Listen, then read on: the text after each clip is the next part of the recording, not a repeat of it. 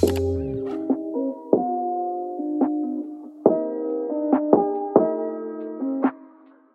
salut, c'est Irvin le coach canin. Bienvenue dans ce nouveau podcast du Toutou pour l'UFM. On est aujourd'hui le 1er octobre 2020.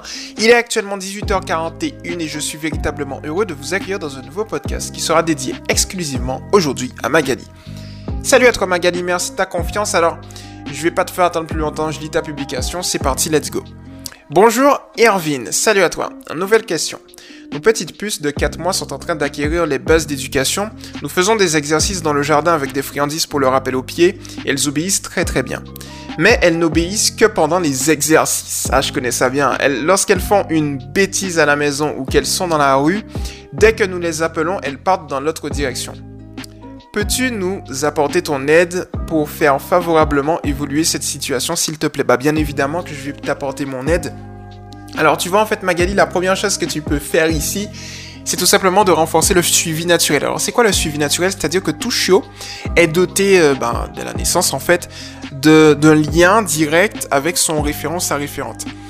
Et en fait, euh, ce qui se passe, c'est que peut-être tu l'auras remarqué, ils ont tendance à te suivre parfois, de temps en temps, un peu partout. Et donc renforcer le suivi naturel de tes chiots, c'est ça. C'est-à-dire par exemple à la maison, c'est le plus simple, dès que tu vois que tes toutous te suivent, tu vas les féliciter, les motiver à venir vers toi. Pourquoi c'est intéressant de faire ça? Parce que tu vas les motiver à venir vers toi à chaque pas en fait donc pour le coup qu'elles font vers toi.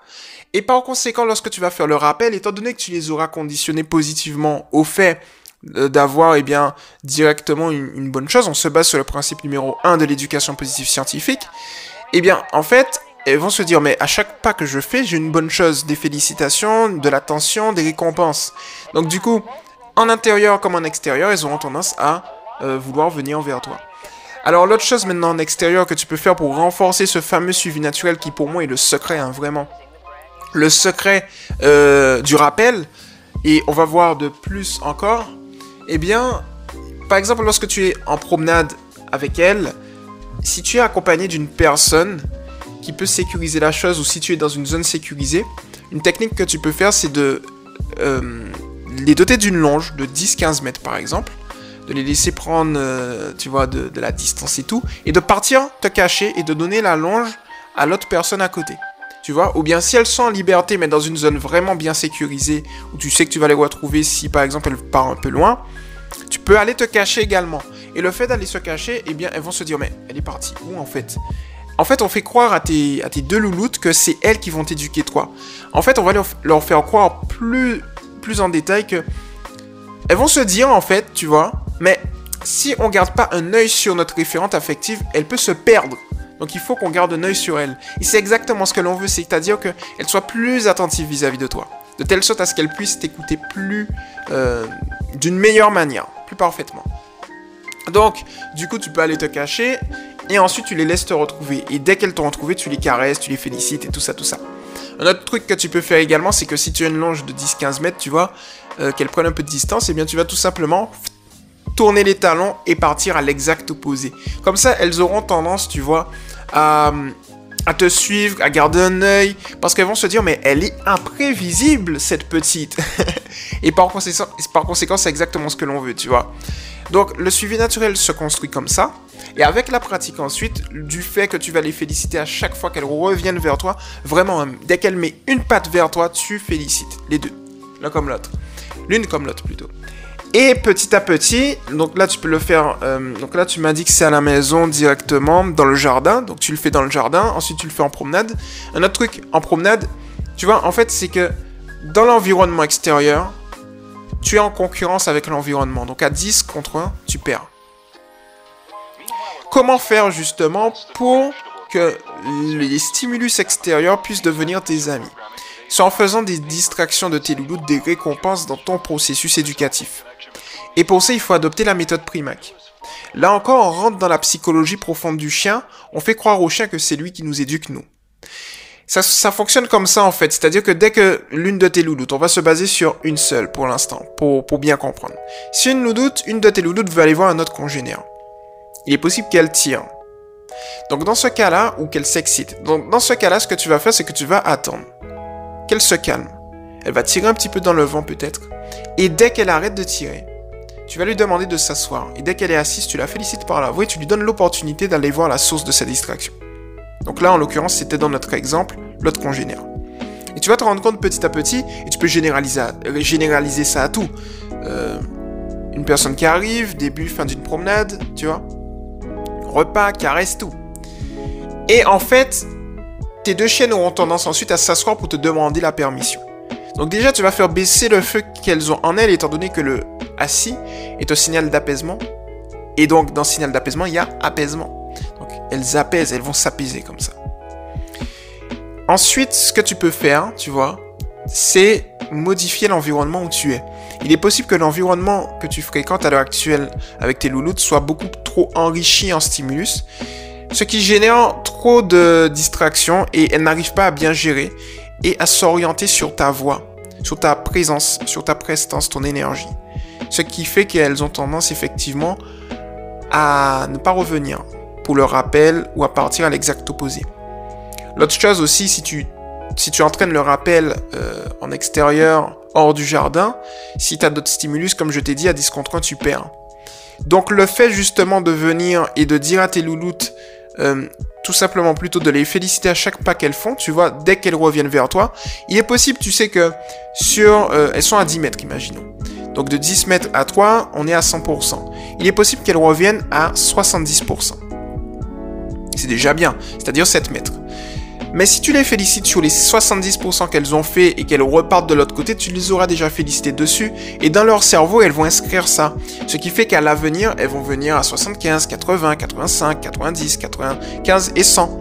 Donc du coup, le fait de les féliciter à chaque succès, mais d'ignorer les erreurs, ça va te permettre véritablement de tout changer. Ça va vraiment changer ta vie et celle de tes loulous dans ton processus éducatif, tu vois.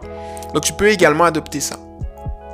Après, qu'est-ce que je pourrais te dire d'autre en plus? Ben, Là, pour l'instant, c'est vraiment les tips les plus, euh, tu vois, les, meilleurs en fait. On a vu aussi le prélude éducatif assis. Euh, J'ai pas parlé de l'interlude. En fait, l'interlude éducatif, c'est tout simplement entre deux, euh, par exemple, deux tricks, tu vois, entre un pas bouger et un coucher. Tu lui demandes assis. Ça permet de redynamiser la, je dirais, la, le processus éducatif ou les promenades, euh, l'éducation en général. Et tu peux également utiliser ça lorsque entre deux chiens, entre croisements d'une rue, tu vois, c'est des éléments qui vont leur permettre à toutes les deux de devenir plus attentives. L'autre chose que je voulais dire aussi, avant que j'oublie, c'est d'augmenter la rareté de ta voix. Par exemple, euh, bon, je vais prendre des exemples clichés, on va pas se mentir, mais il y a des personnes qui vont venir, qui vont appeler leur toutou, mais qui vont les appeler dix fois en cinq secondes, tu vois. Le toutou, il est, il est comme nous en fait, même si je sais, il faut pas faire de l'anthropomorphisme. Euh, en fait, le toutou, il est comme nous, c'est-à-dire que en gros, quand quelqu'un parle dans notre tête non-stop, au bout d'un moment, le cerveau, il se met en off, en, veille. Il se dit, ok, bon, on va attendre qu'il se calme, et après, on va revenir. Et le toutou, en fait, si on lui parle trop, ben, c'est la même chose. Par contre, si on baisse le volume de notre voix, on reste toujours positif, toujours, toujours, toujours. Jamais de réprimande. Si on baisse le volume de notre voix, en gardant une attitude et une timbre de voix positif, notre toutou, comme il sait, il se base sur le principe numéro 1 de l'éducation positive scientifique, il recherche deux choses dans sa vie, récompense attention, il sait qu'il va obtenir de bonnes choses s'il nous écoute. Mais de l'autre côté, il entend que le débit sonore, le volume sonore est, est moins fort. Donc il va prêter plus attention. De l'autre côté, la fréquence des ordres qu'on doit donner doit être également beaucoup plus espacée. C'est-à-dire au lieu de dire, je reprends mon exemple cliché, 10 fois euh, un ordre sur 5 secondes, on va préférer le dire une seule fois sur eh bien 30 secondes ou bien euh, pour le faire progressivement une fois toutes les 10 secondes, une fois toutes les 30 secondes, une fois toutes les minutes. Ça va permettre justement au chien de, de capter plus facilement notre attention et de se dire ok, il est rare, sa prestance est rare, sa voix est rare, il est positif, il m'apporte de bonnes choses, il faut que je l'écoute. Et il va rentrer dans le jeu parce que il aime ce qu'il entend, il aime ce qu'il voit, il aime ce qu'il touche. Il aime ce qu'il ressent, tu vois, avec toi. Elles aiment plutôt, dans, notre exemple. Donc du coup, avec la pratique, tu vas te rendre compte que tu vas pouvoir maximiser tes résultats. L'autre chose maintenant à la maison, lorsqu'elles font des bêtises, c'est qu'il est possible, tu vois, que les bêtises soient en réalité un sous-jacent d'un problème beaucoup plus profond.